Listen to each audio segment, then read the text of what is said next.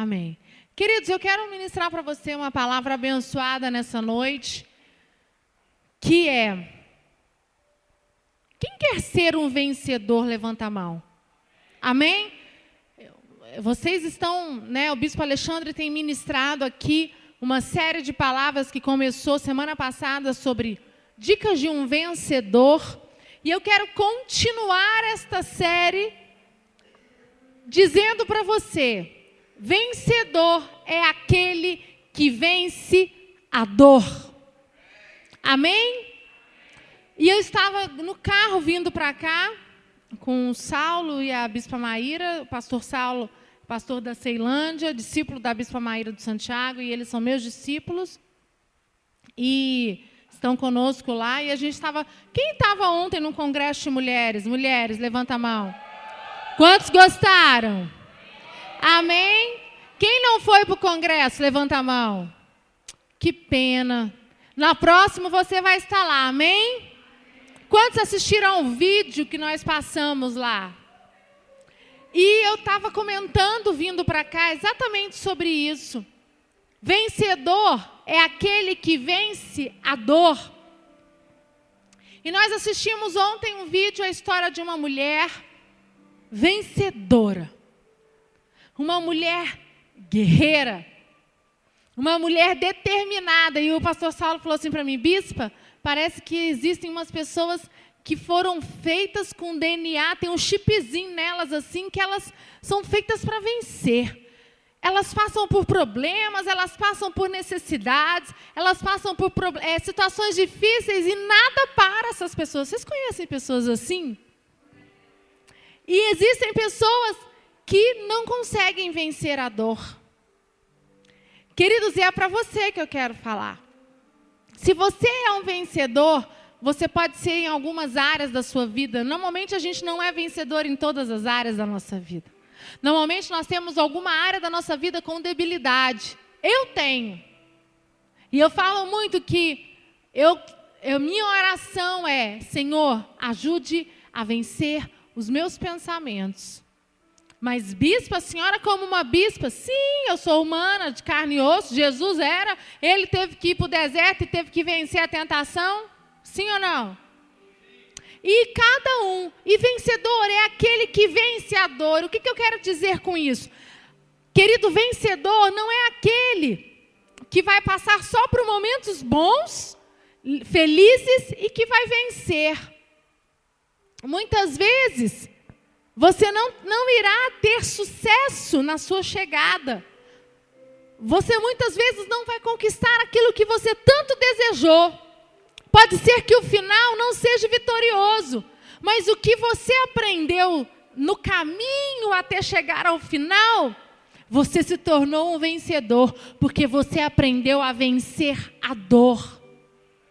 Ela não te paralisou. Amém, igreja? E sabe o que, que mais acontece hoje? São homens e mulheres que são paralisados pela dor. Dificuldades paralisam, pensamentos paralisam, emoções paralisam, situações financeiras paralisam. E eu quero dizer para você nessa noite, queridos, que você foi feito com um DNA de vencedor.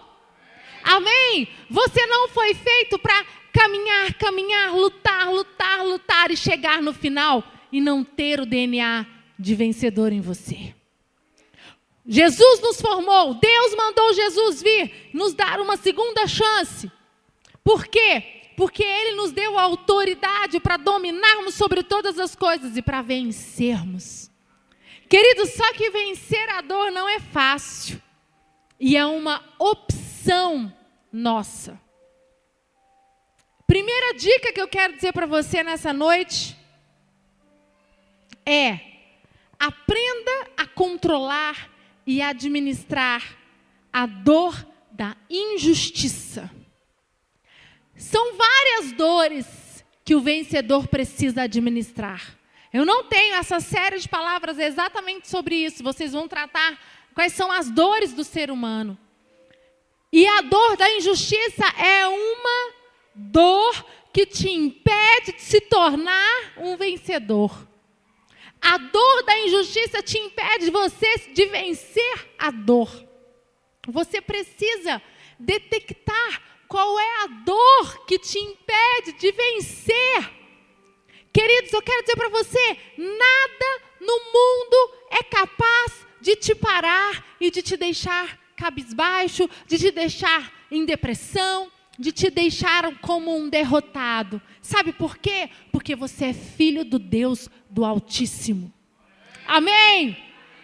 Queridos, o Deus que me formou, que me criou e que te criou, é o Deus que formou você para dominar, para exercer é, as bênçãos de Deus aqui na terra.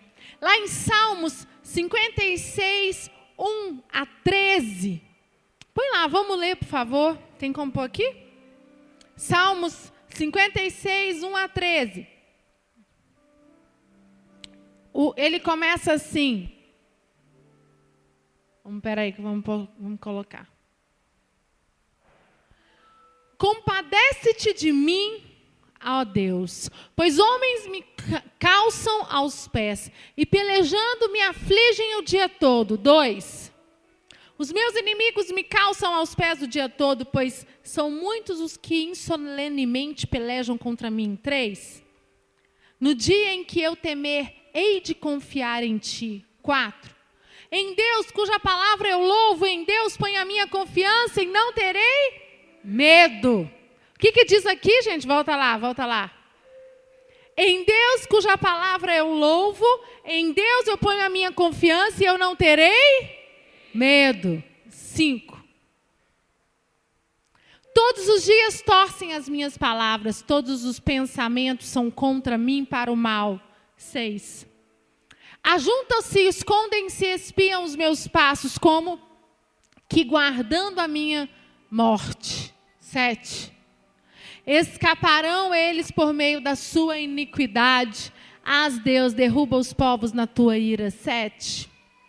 Tu contaste as minhas, as minhas aflições, põe as minhas lágrimas no teu odre, não estão elas no teu livro? Nove.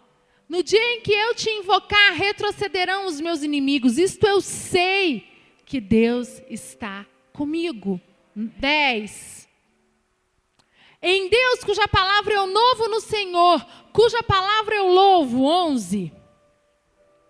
Em Deus põe a minha confiança e não terei medo. Que me pode fazer o homem? 12.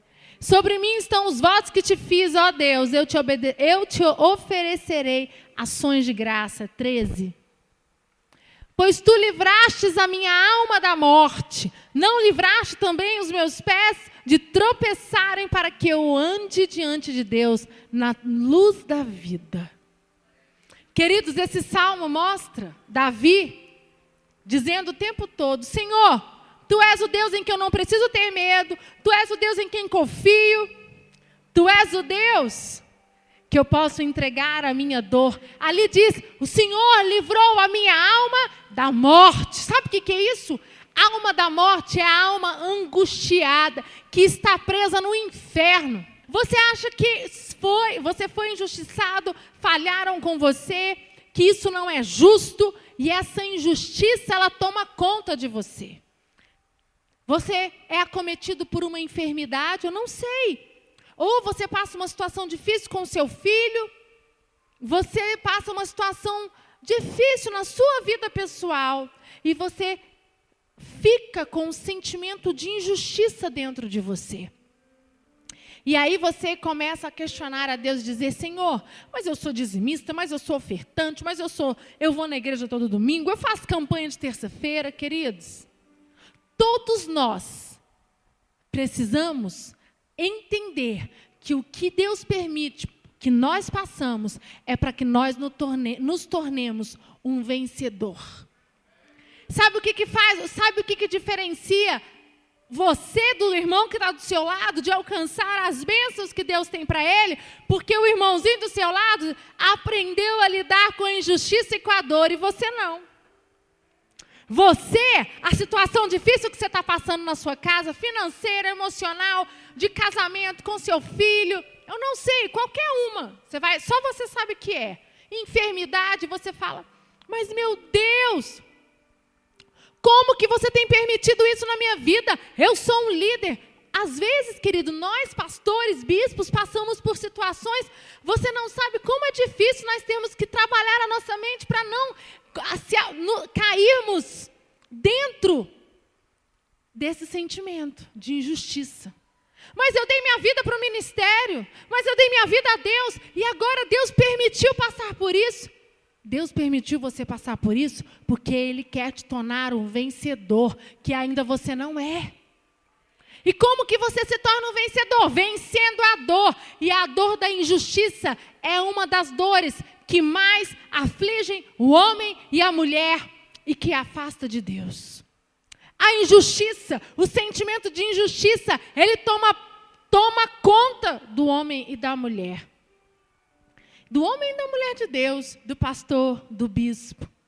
Por isso que eu falo que guardar os pensamentos para mim é tudo, é, é a dor que eu preciso vencer. Eu preciso guardar os meus pensamentos todos os dias. Para quê? Para que eu não deixo situações que acontecem na minha vida, eu começo a pensar, tá vendo? Fui injustiçada. Não, eu nunca fui injustiçada. Se eu estou passando por este problema é porque Deus me ama e Deus ah, está escrito em Salmo 56: Eu sou o teu Deus, você põe a confiança em mim, não tenha medo. Peraí, se está escrito que Ele é o seu Deus, que Ele é o seu Pai, que você não precisa ter medo, que você põe a confiança nele, que Ele te livra da alma do, da morte, do inferno, para que, que você está ainda com sentimento de injustiça? Vocês estão entendendo, igreja? Queridos, e essa dor da injustiça, ela acontece no trabalho, na família, nos relacionamentos, casamento, meios sociais. E quando acontece isso, o sentimento de injustiça, é o que eu falei para vocês, ele gera pensamentos que geram imaginações que começam a trabalhar dentro de nós, tomando grandes proporções. E eu quero dizer para você, olha que doido, as pessoas que sentem a dor da injustiça não foram injustiçadas como elas acham que elas são. Elas sentem a dor da injustiça e se comportam como pessoas injustiçadas. Mas elas não foram. Pessoas que acham que são injustiçadas, 99% dessas pessoas não foram injustiçadas, elas pensam que foram. Sabe por quê? Porque elas vêm da maneira que elas querem. E é o que o bispo Lucas sempre diz, eu estava conversando com ele sobre isso. Quando você vem escutar uma história de alguém, de um discípulo, ou de alguém fora do trabalho, no meio secular mesmo, no meio que você vive, na sua família, a história sempre tem três lados: o da pessoa, o da outra e o seu. E o bispo Lucas às vezes fala que são quatro lados, que é a verdade. Então, o sentimento de injustiça é muito complicado. Porque você, olha só, você criou sentimentos, que criou pensamentos e eles tomaram conta de você. Será mesmo que você foi injustiçado? Será, o exemplo, você foi demitido do seu trabalho por justa causa. E você não aceita, você acha que você foi perseguido. Só que lá no fundo do seu íntimo, você sabe que você estava tendo atitudes erradas. Você só chegava atrasado no trabalho, você não cumpria as tarefas e as metas colocadas pelo seu chefe. E aí você chega para o seu pastor, para o seu líder na igreja e diz assim: Pastor, Bispo Alexandre Vitor, eu fui injustiçado injustiçado, o meu chefe não me perseguiu. Conta a verdade, meu irmão. Vence essa dor da injustiça. Sabe o que, que vai te fazer um vencedor? Sabe o que, que vai te fazer ganhar um emprego melhor? Se você assumir, bispo, eu fui negligente nesse trabalho, eu fui mandado embora porque eu não cumpri as metas, porque eu fiz confusão lá dentro, porque eu não chegava na hora, não tinha disciplina, realmente é justo, mas eu tenho, eu tenho plena consciência disso, e eu vou vencer, porque no meu novo trabalho, que eu vou que eu vou conquistar melhor do que esse, eu vou dar um exemplo, eu vou dar a volta por cima. Isso é um vencedor. Agora, eis a questão: quem dá conta de fazer isso? Você acha que é fácil? Não é.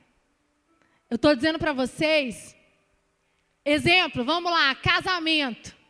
Ô, oh, coisa difícil, todo mundo acha lindo. Casar é lindo, é maravilhoso casar, construir família, construir a família, manter o casamento não é fácil. Não é fácil. E aí você, existem casais que se separam, a média, 57% dos casais nos Estados Unidos estão se divorciando no primeiro ano de casamento. Acredita? Ontem eu estava conversando com um americano que está aqui no Brasil, que ele presta serviço para a Nossa Terra, ele tem uma agência de publicidade e ele faz algumas coisas para o Bispo Rodovalho, e ele estava dizendo para a gente que primeiro ano de casamento, 57% dos casais estão se separando. Sabe por quê? Porque se sentem injustiçados, porque não aceitam o que o outro está fazendo. Espera aí, você acha que essas pessoas vão ser vencedoras na área sentimental? Elas podem ser vencedoras no profissional, em todas as outras áreas da vida dela, mas elas nunca vão ser no, no, relacionamento. Porque elas não decidiram vencer. São pessoas que desistiram. São pessoas que deixaram o sentimento de injustiça tomar conta delas. Queridos, eu estou dizendo para você: a vida não é fácil. Quem é um vencedor é aquele que aceita que precisa controlar os seus sentimentos e os seus pensamentos e dizer: Eu sou filho de Deus, eu tenho Deus do Altíssimo, eu tenho um líder que está ao meu, ao meu lado, que ora por mim, que cuida de mim, eu tenho os meus profetas que estão me ajudando a vencer as dores que querem me paralisar. Amém? Então, às vezes, vocês, vocês veem pessoas sendo vencedores e outras não. A grande diferença, gente, é como elas enfrentam as injustiças da vida. O bispo Rodovalho diz que a sua família é o laboratório da sua, é, é, a, a, sua missão. Você vai conseguir é, cumprir ela, porque dentro da sua família tem as pessoas necessárias para você cumpri-las. Olha que doido! E ele estava falando para mim: eu tenho dois filhos, um de sete e um de três, Gabriel e Davi. E o meu filho pequeno, de três anos, vai fazer quatro agora em novembro, ele está em crise, porque terça-feira é meu aniversário. Porque ele disse que não pode, eu não posso fazer antes do dele, sabe? O dele é dia 25 de novembro. E eu falei, meu aniversário, o Boba está chegando. E ele chorou hoje, ficou com raiva de mim. Não é o seu aniversário, é o meu primeiro. Ele, ele não consegue entender. E, e o meu filho de três anos, ele veio para poder treinar o meu filho mais velho. Porque o abençoado que pega no pé do Davi. Gente, ele tortura o Davi, ele, ele implica com Davi. Aí meu pai falou para mim, gente, é impressionante como Deus coloca irmãos. O, o Gabriel veio para treinar a liderança do Davi porque ele precisa aprender. E é impressionante. Eu, eu não tinha pensado nisso. Eu fiquei, falei para o Lucas, misericórdia, né? Que olha onde a cabeça do meu pai está. E é assim. Desde pequenininho, sendo treinado. Quando acontece lá a briga dos dois, eu viro para eles e falo: reage. O Davi às vezes não, não acontece do jeito que ele quer, e eu falo: reage, para. Não vou adular. Às vezes, algumas vezes na escola, nas festinhas de criança, ou quando eu estava com os amiguinhos dos pais, falar: Nossa, você é muito dura. Não, não sou dura. Eu só sei o limite. Ele precisa enfrentar. Existem situações que ele precisa aprender a se, a se, resolver. Porque se ele achar que toda vez que, ele, que acontecer alguma coisa que não é do jeito dele, a mamãe dele vai lá e passa a mão na cabeça dele e fala: Ô oh, meu filhinho, vem aqui. Não, ele não vai fazer isso com você. Eu vou lá e vou fazer, eu vou lá e vou consertar. Não, gente, ele tem que aprender a resolver. Sabe por quê? Eu estou ensinando meu filho a vencer a dor da injustiça. Porque senão ele vai sempre assim: eu sou um coitado injustiçado, o mundo conspira contra mim. Não é verdade. É a vida, é o mundo. Eu tive, eu, eu, eu tenho uma característica uh, muito parecida com meu filho mais, mais velho. E eu tinha muito isso, de ser a coitadinha. E eu tive que vencer. E casei com um marido que há de mim se eu ficar, me colocar no lugar de coitada. Eu precisei vencer a dor da injustiça. Porque o bispo Lucas não tem dó.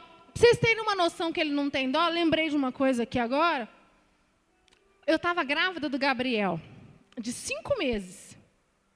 E eu fui comprar é, uniformes na Asa Sul e fui assaltada. Botaram a arma na minha cabeça lá na Asa Sul, 212.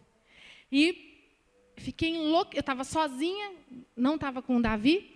Botaram a gente de refém lá na sala, pegaram tudo, minha bolsa tinha ficado no balcão, com o celular, com a chave do carro. O cara não mexeu em nada, não fez nada, pegou o dinheiro do caixa e foi embora. Eu liguei para ele, sabe o que ele fez?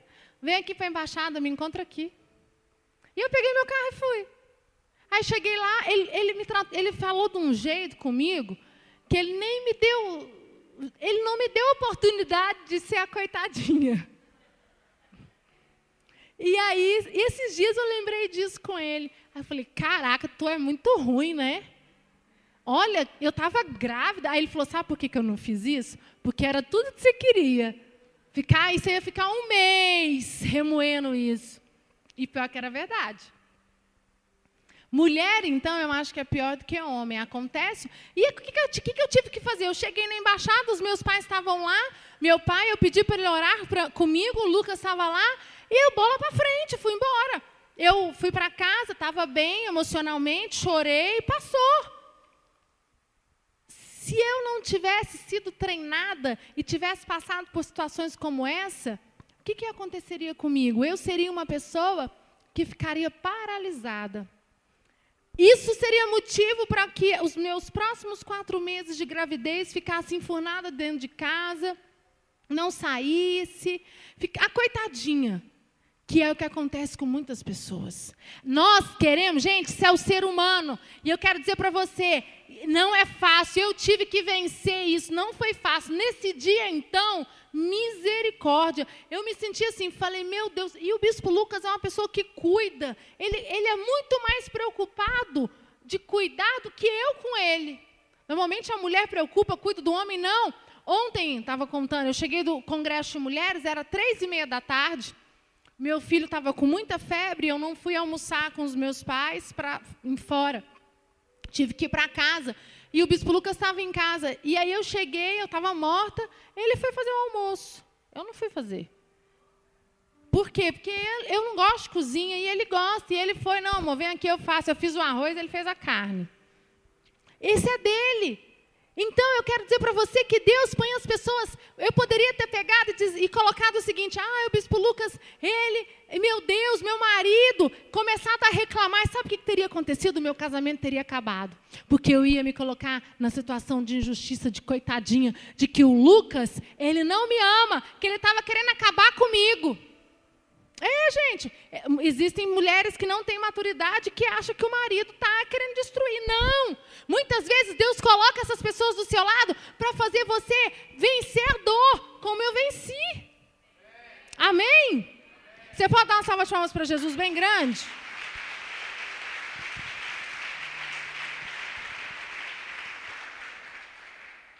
segunda dica: como superar a injustiça e a perseguição. A coisa, o, que, a, o que é de mais importante a ser feita em meio à superação da dor da injustiça, seja ela legítima ou não, é contar para Deus, abrir o seu coração para Deus ou para o seu líder.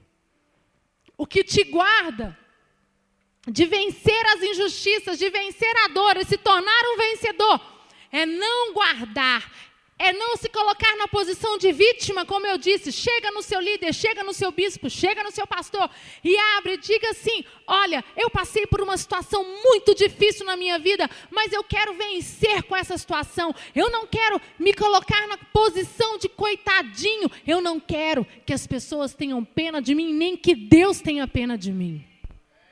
Porque Deus não tem pena de nós. Deus não vai te dar o seu milagre e a sua bênção por pena de você.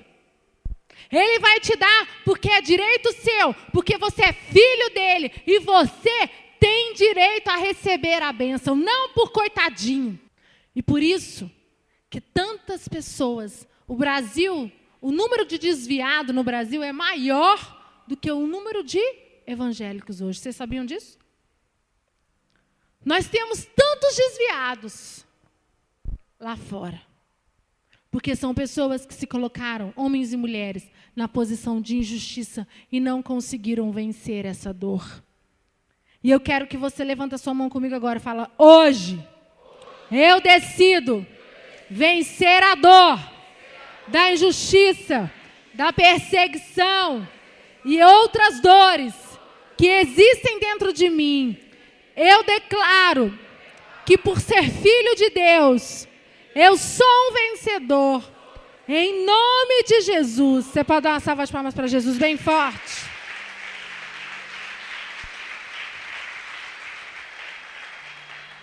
Queridos, evite buscar aliados para sua dor.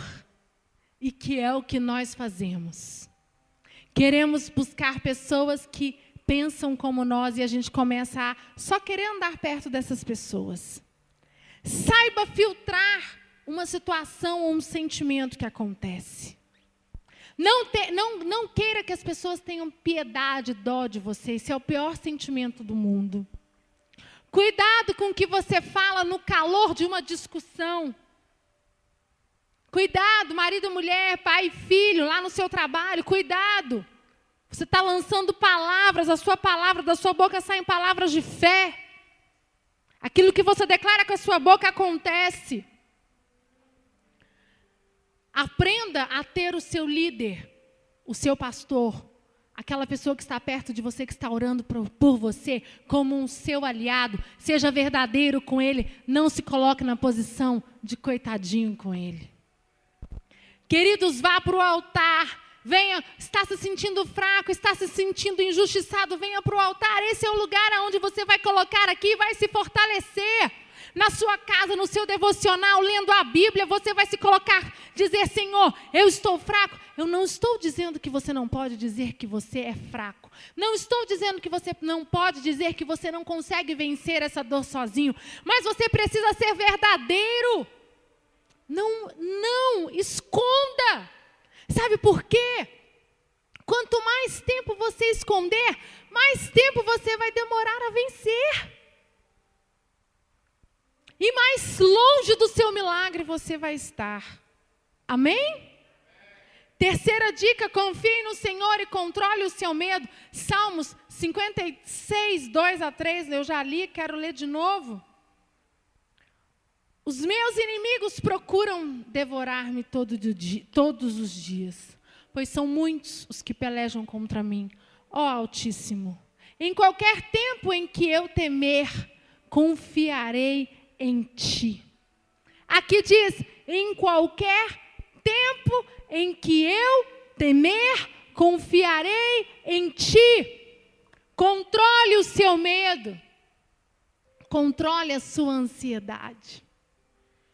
Queridos, por isso estar com Jesus é tudo posso naquele que me fortalece. Você pode tudo, você pode alcançar o casamento que você gostaria, a relação com seus filhos, sua vida financeira, sua enfermidade. Eu quero dizer que você pode vencer tudo na sua vida se você se apegar a Deus e dizer: Eu posso naquele tudo naquele que me fortalece. Amém?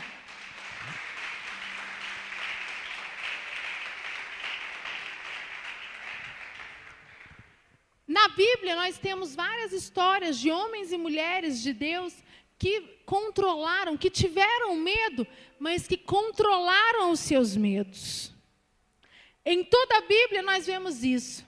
E só aprendemos a ter controle quando passamos ou estamos em situações em que o controle é exigido. O próprio Senhor Jesus teve medo, suou sangue e disse: Seja feita a tua vontade. Você acha que Jesus, no momento em que estava sendo crucificado, naquele momento, você acha que ele não teve medo quando começou? Meu Deus, Você acha que ele não se colocou? Ele poderia ter se colocado na posição de injustiçado e ele controlou aquele medo, ele controlou aquela dor e disse: Senhor, seja feita a tua vontade. Sabe o que, que é isso? Confiança. Queridos, e não é fácil confiar quando você. Sabe o que é confiar? É perder o controle. E eu quero dizer para você que para você vencer a dor que tem te machucado, para você vencer a dor que tem te amargurado, para você vencer a dor que tem te paralisado, você precisa entregar o seu controle que está nas suas mãos e colocar no altar. Você não controla a sua vida. Você não controla os seus filhos, você não controla uma enfermidade. Olha só, vamos aqui pensar comigo. O que, que é que faz você não aparecer amanhã, a gente acordar amanhã com uma doença terminal? Nada. Ah, eu sou saudável, sim, mas quantas pessoas saudáveis, de repente, são acometidas por uma, né? Por algo, por uma enfermidade, por um deslize da vida. Sabe por que não acontece comigo, com os bispos, com os pastores, com você que está aí? Porque a nossa confiança está aqui no altar.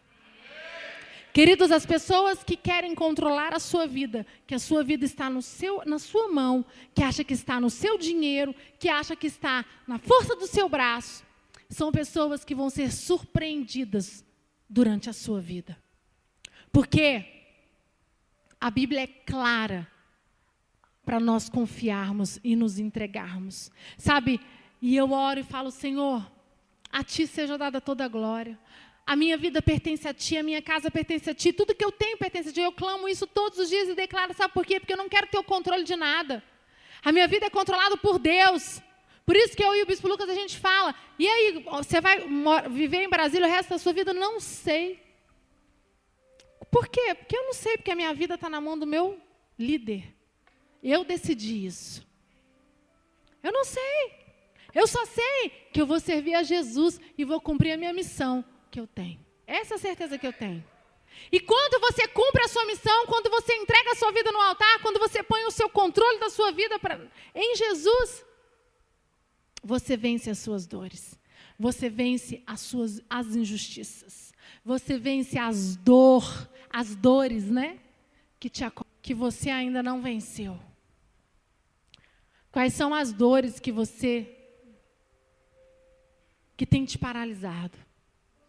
Que é que ainda você quer controlar? Você tem estado longe de Deus. Você tem, você tem estado distante do altar. Queridos, e estar distante do altar vai te fazer só ser um homem e uma mulher inseguro